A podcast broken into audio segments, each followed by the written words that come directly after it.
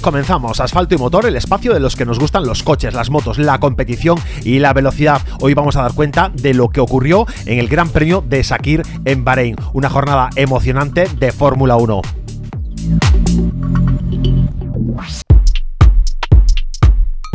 No había terminado de comenzar la carrera en el Gran Premio de Sakir en Bahrein y un lance entre Verstappen y Leclerc les deja fuera de la carrera y a Sergio Pérez por un trompo en última posición. Russell y Bottas parecen destinados a ganar la carrera y hacer aún más grande el nombre de Mercedes, pero un error en el último tramo de la carrera, con el cambio de neumáticos imperdonable, en el box de Mercedes coloca a Checo Pérez en primera posición. Por cierto, que el cambio de neumáticos mal realizado pues ha sido sancionado con 20.000 euros para la escudería. Russell empuja muy fuerte a lo largo de la carrera y a 15 vueltas del final se coloca segundo, marcando vuelta rápida en ese mismo momento. Y en un movimiento que demuestra que su paso a Ferrari tiene mucho sentido, Sainz, a 10 vueltas para el final, adelanta a Bottas y se coloca quinto. Bottas va sin duda de mal en peor y cae a octava posición.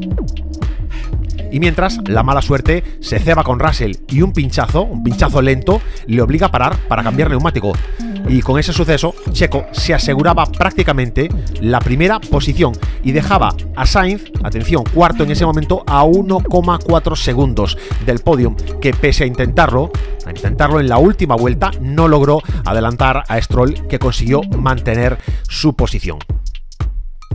Sergio Pérez se sube a lo más alto del cajón en el Gran Premio de Sakir, segundo Ocon y tercero Stroll. Sin duda, la estrategia a una parada resultó ganadora, pues ha sido la estrategia elegida por los tres primeros pilotos. También grande, grande el resultado, no solo el de Sergio Pérez con este primer eh, podium absoluto, primera posición absoluta en un podium, sino también esa cuarta posición de Carlos Sainz que demuestra que es un piloto auténtico de la Fórmula 1 y que posiblemente la próxima temporada le veamos hacer cosas muy grandes en Ferrari.